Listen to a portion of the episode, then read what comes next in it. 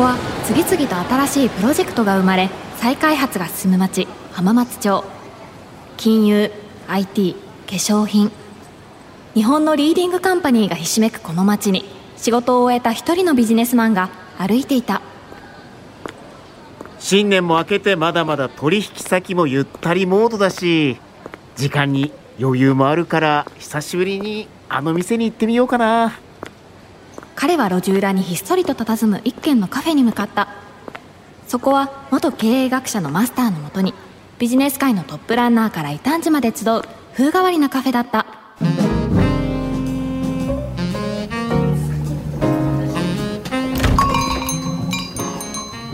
こんばんは。はーい。いらっしゃん？えっとさあちゃん？おお久しぶりマスター半年ぶりですけど今名前が？あーまずい。久しぶりで名前と忘れしてる。あこういう時はあの方法だよ。すいません。名前何でしたっけ？え？砂山ですよ。忘れたんですか？もうかなりここの店来てるじゃないですか。いや違う違う。さすがに砂山なのは知ってますよ。下の名前。え？ー、下の名前は慶太郎ですけどなんで下の名前聞くんですか？いやいやほら。ほらあのか寒中見舞いの宛名宛名。それで必要だったんですよ。寒中見舞い？僕への？あそうでしたか。そんな気使わないでくださいよ。よし。名前忘れたところはなんとかごまかせたぞ。いやそんなことより元高校球児のすなちゃんに朗報です。この後東大出身の元プロ野球選手で現在は桜美林大学教授の小林至さんがお見えになるんですよ。え小林さん来るんですか？うわめっちゃいいタイミングで来たそしてもう一人が東京ガス株式会社執行役員総合企画部長の清水聖太さん。お二人と時代にふさわしい組織とはというテーマでお話しするんです。おどんな話になるんだマスター噂をすればですよ。いらっしゃいませ。浜松町イノベーションカルチャーカフェへようこそ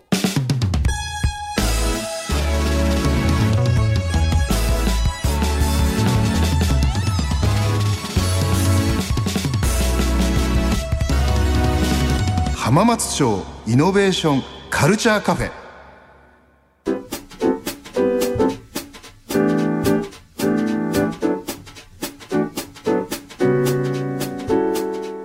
浜松町イノベーションカルチャーカフェ。今週は常連さんに東京ガス株式会社執行役員総合企画部長清水聖太さん。そしてお客様に桜美林大学健康福祉学群教授の小林至さんをお迎えしました。清水さん小林さんどうぞよろしくお願いします。よろしくお願いします。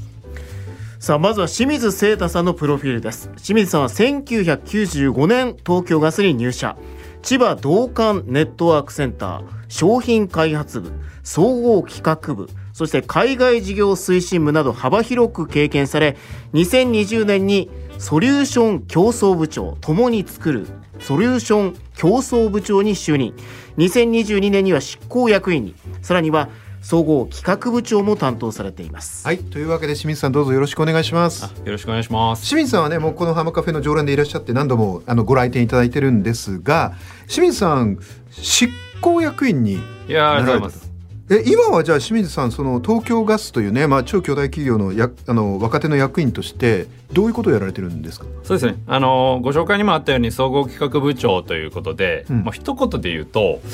経営陣あるいは社長がまあいろいろ物事を進めて意思決定していく上でのもう材料をもうひたすら毎週毎週提供し続けると、うん。まあ、具体的にはあの毎週1回、えー東京ガスの場合は経営会議があるんですね、うん。まあ、そこの、まあ、事務局あるいはその司会進行っていうことあの当然そこに上がってくるあのアジェンダありますよね、まあ、それを、まあ、事前にさばいてだからまあ要はあの、まあ、社長大臣とすればもうサミットのあのシェルパみたいな形でやらせていただいてます。いやでもね僕もいろんな大きな会社に関わってるんであの小林さんもそうだと思うんですよ。よくわかるんですけど会議ってアジェンダ設定が一番大事じゃないですか。すはい。つまり何を話すかっていうのを決めるのが実は会社の経営方針とか会議の方針決めるのにものすごく重要なんで僕はそのアジェンダを決めるって自分は黒子だっておっしゃってますけど実はめちゃめちゃ重要な仕事だと思うんですよね。その辺はいかがですか？どういうことを例えば気気をつけられて考えられてますか？まあ、そうですね。これはもう社長からも言われるんですけども結局その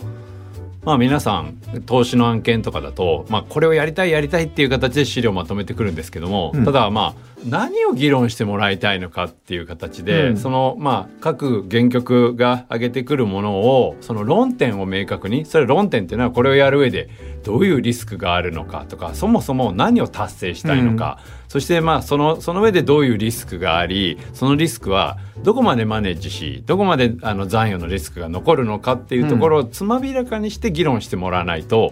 あの結局定性的あるいは感情的エモーショナルななんかこうやりたいですっていう主張だけだと物事がこう決まる方向に修練していかないじゃないですか。なるほどね、はい、だからそういうところがすごく気は使いまあますよね。逆に言うとちゃんときちんと材料を用意して徹底的にいろんなことを理解した上で議論ができるっていうそういう例えば資料資料作りとかアジェンダの決め方作り方っていうのを考えられてるっていう。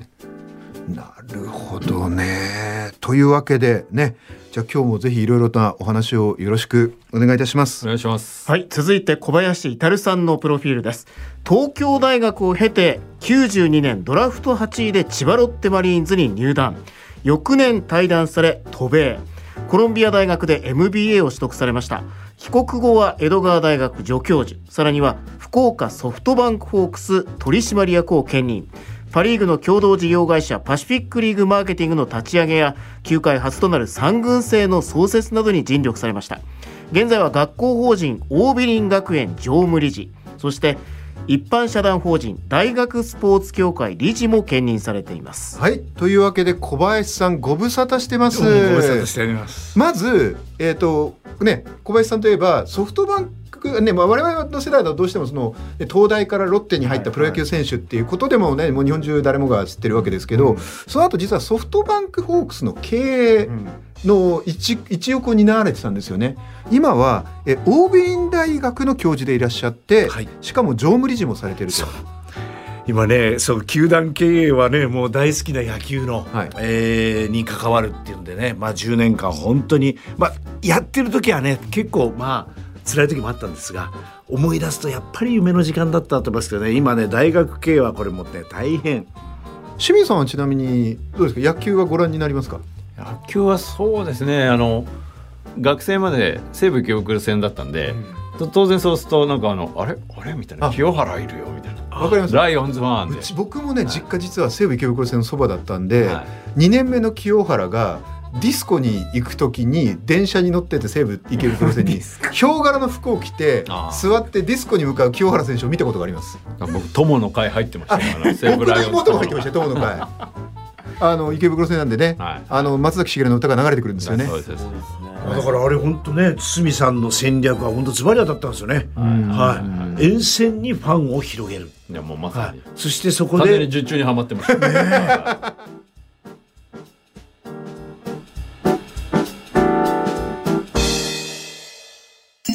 浜松町イノベーションカルチャーカフェ。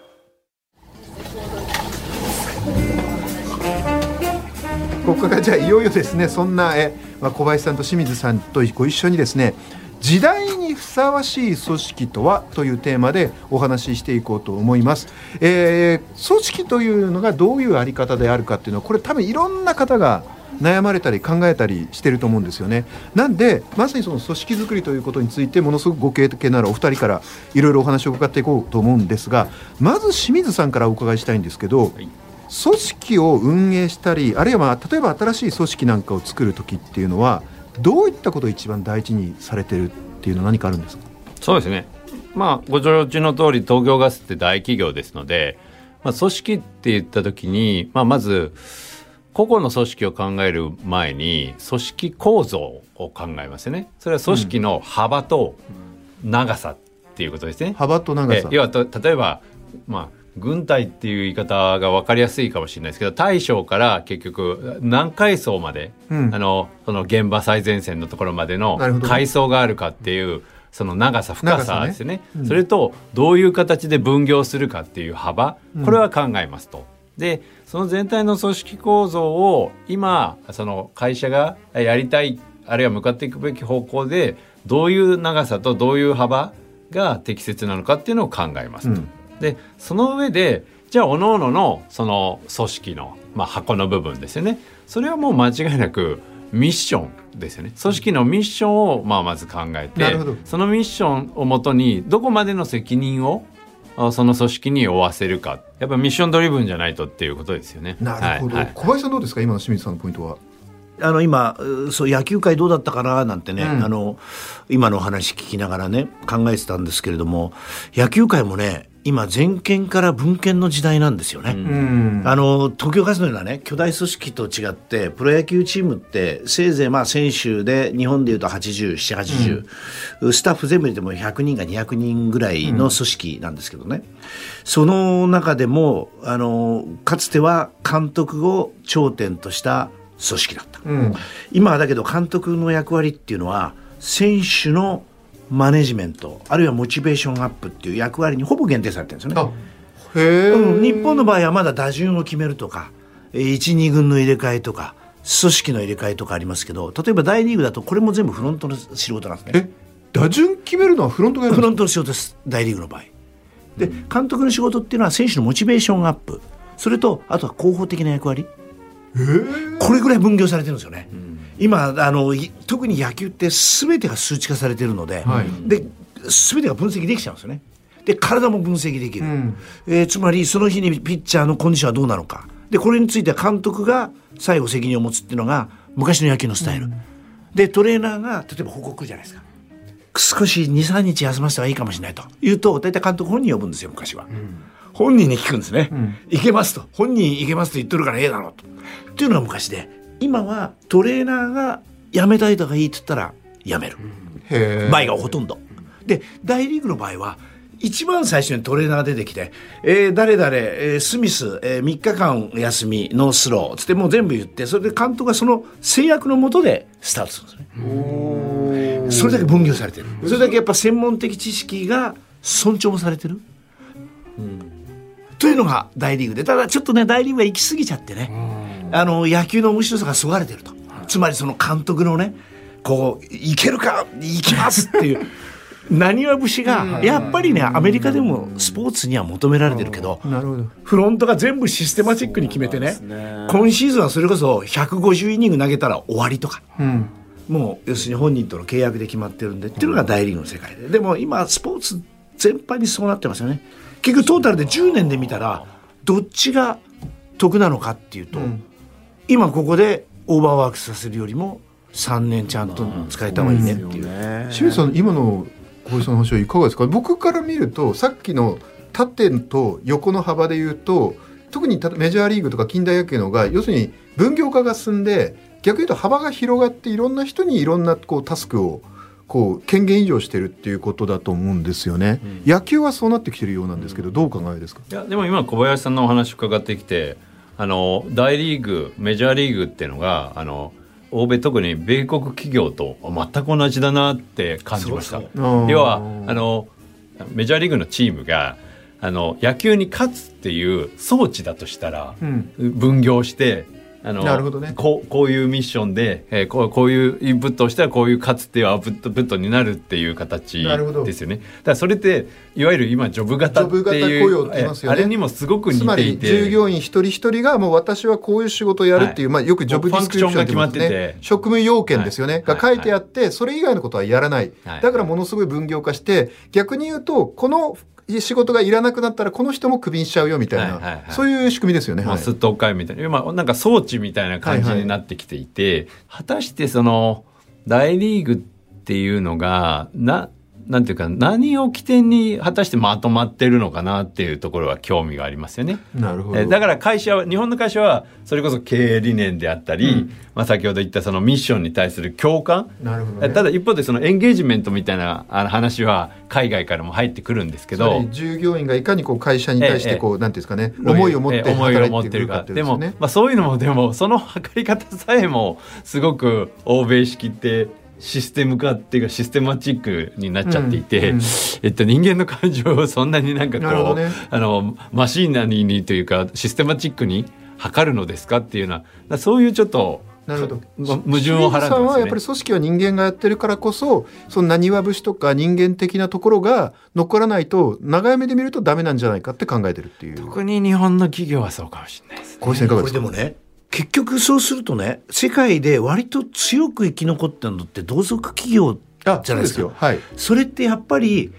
アメリカのいくらこうジョブディスクリプションで言語を重ねても、はい。最後どっかそういう何かこうみんなで握れる部分がないといけないから、はい。強かったりする、あそれはその通りです。日本は例えば日本の企業これ日本は上場企業って、まあ、2000ぐらいあるんですけどそれでの3分の1が同族企業なんですねいわゆる。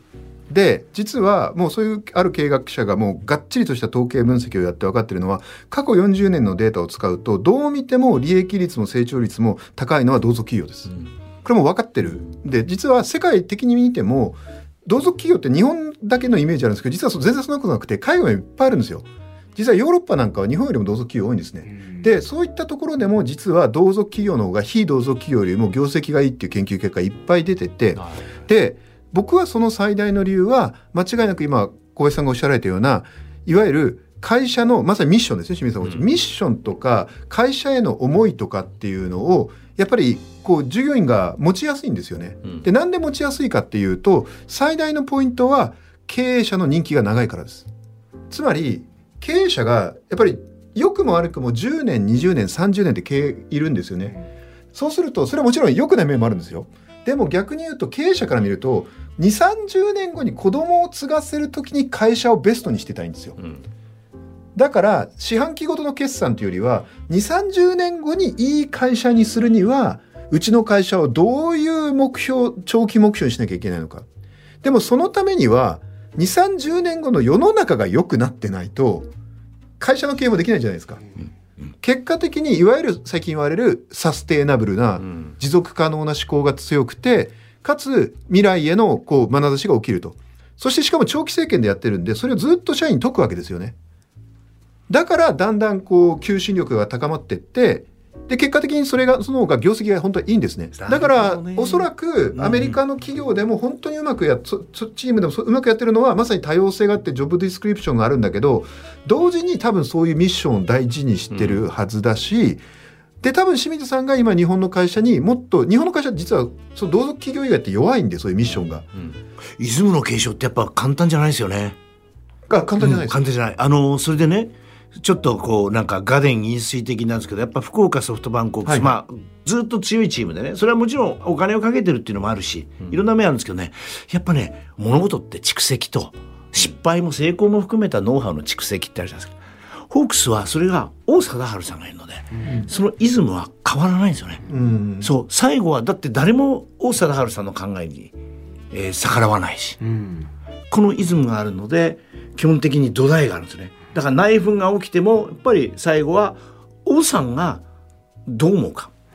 まあソフトバンクの本体のは孫さんがどう思うか、ん。この辺のね、はい、まあ、逆に時に弱さにもなるのかもしれないけそどの王さんにがその長くいて出雲いてくれっていうのを決めたのは多分孫正義さんですからね。はい、やっぱ長期経営なんですねソフトバンクホークスは。ソフトバンクそうですね、清水さんどうですか、今の小林さんの話は。いやなんかこうあのお話伺いながら、まあ、王さんっていうのがまあある意味絶対的存在で、はい。ちょっとずれたことを考えてたんですけど、お話聞きながら。なんか今のお話って日本もそうなんですけど皇室とか王族のうん。ある国と似てるなっていうふうに思うんですよね。普段口出すわけじゃないけどはい。ってことですね、絶対的なものがある中で、うん。その中で内閣とかいわゆるまあこう言っちゃなんですけどやっぱりその絶対的な王室みたいなのがある中での、そのあの民主主義みたいなものって、まあ、ある意味中間物なわけじゃないですか。うん。あの国民と王室の間にある、そういうところの方が、まあしうん信仰信望の対象っていうものはある方がどんな組織も強いんでしょうね。逆に清水さんのいらっしゃる東京ガスは、まあ、そういう意味では非常にある意味社会的責任の強いパブリックな会社だから、いわゆる王さんみたいな方っていないと思うんですよ逆に言うとそうね。はいそういう中で組織を作るときに会社の長期的な組織を作るためにミッションとか目標とか思いみたいなのを共有するっていうのはかなり大変なんじゃないかと思うんですよね。そうですね。そこはどういうふうにくな工夫っていうのを考えられてますか、まあ本当に東京ガス自体はもう今いろいろなあの事業もやってますし、はい。グローバルにも展開はしてるんですけど一方でやっぱり公益事業の側面ありますよね。だからこそそういうものを扱っているっていう自覚っていうんですか？公益マインドっていうものでやっぱり引っ張るしかなくてただしなんか各々の解釈にならないようにそこを整理整頓して導くという意味でのトップは必要なんですつまりいわゆる社会的責任っていう感じなんですかね。はいはい、いやもう本当にそうです。よ、まあ、ある意味社会的責任の塊みたいな会社なので。じゃあ逆に組織に芯を通す時は東京ガスはとにかく社会的責任がある会社なんだっていうところを求心力にしてまてまとめていくっていうのが大事なんじゃないまあ、かそうですね。そうですしやっぱでもこれ欧米企業との大きい違いなんですけど、日本の大企業ってあのもうもはやどこの会社もグローバルで戦ってます、はい。東京ガスもグローバルで戦ってます、でグローバルで、えー勝ち抜いて、えーある意味ナンバーワンのエネルギー会社になっていこうっていうことを標榜する上では相当なあのドライなこともしていかなきゃいけない。ただ一方で、ね。うん。日本日本企業として企業市民として皆様のねあのお客様というか、まあ、地域の皆さんの、まあ、承認を得るっていうこともしていかなきゃいけないですね。ね。良い企業市民として、うん。まあ、ESG の世界ですよ。だからなんていうんですかね。とことん勝っていくっていうあの、まあ、いわゆる市場原理みたいな市場原理話とと優しさの社会にいバランスいことしようっていうね。優しさのバランスなんですよ。うんだから日本企業ってあの今皆さん感じてると思うんですけど、仕入れ価格が上がってるのに全部を転嫁しないじゃないですか、うん。あれってまさに日本ねコストが上がってるのに、ええええいろんな企業さんはそれを価格に反映させないで安卸いまま売る上がってるのに消費者物価上がってないんですよ、それってまさに企業収益っていう市場原理で勝ち抜くっていうこととお客様とか地域の皆さんに対する優しさの狭間のバランスを取ってる苦しみの結果なんですよ、うん。でそれがすごく求められる会社であるので、そのバランスをおうまく考えながら会社を今社長とかは引っ張ってます。あのちょっと僕ちょっと今日話多めになってあれなんですけど今のすごく面白くていい組織って大体ね矛盾してるんですよ。なるほどね矛盾か。一つの組織の中に全く真逆のある意味矛盾してるものを内包してるんですね。でそこをうまく辻褄を合わせながらバランスが取れてる組織が大体強くてで例えばトヨタっていうのは、まあ、少なくとも長い間ずっといい会社じゃないですか。あの会社ってものすごく実はアグレッシブなところがあるんですよね。だけど一方でものすごく保守的なんですよ、それが同居してるんですね。そうか。矛盾するコンセプトが内を内包してる会社はさまざまに多分牽制機能が働くあガバナンスなんですね、はい、それもそうだと思いますそういうことか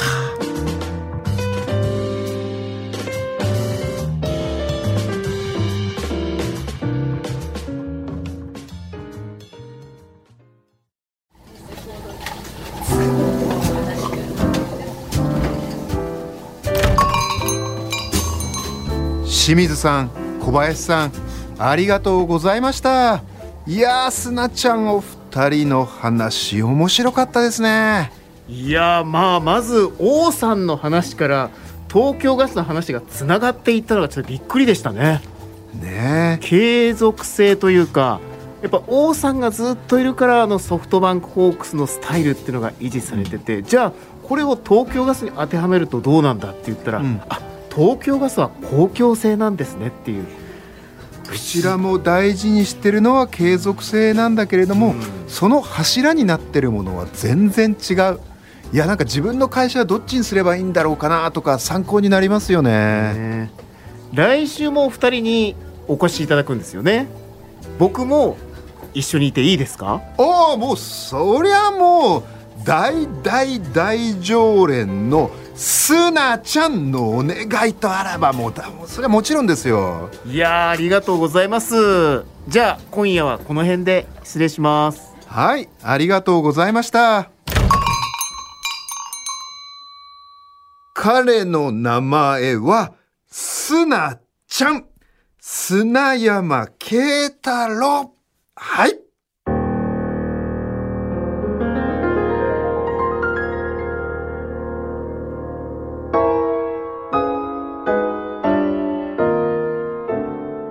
新しいプロジェクトが生まれ再開発が進む町浜松町。その片隅にある浜松町イノベーションカルチャーカフェでは今日も様々なジャンルの熱い議論が交わされイノベーションの種が生まれています。浜カフェではあなたの声や感想もお待ちしています。ツイッターのハッシュタグは浜カフェ。浜は漢字。カフェはカタカナです。また今回の放送はラジコのタイムフリーでも放送から1週間お聞きいただけるほかポッドキャストなどでも過去の放送配信中です。こちらもぜひお聞きください。浜松町イノベーションカルチャーカフェ時代にふさわしい組織とは？出演は常連さん東京ガス株式会社執行役員総合企画部長清水聖太。お客様桜美林大学健康福祉学群教授小林至。浜松町で働く人文化放送アナウンサー砂山慶太郎。そしてマスターは早稲田大学ビジネススクール教授。入山昭恵でした。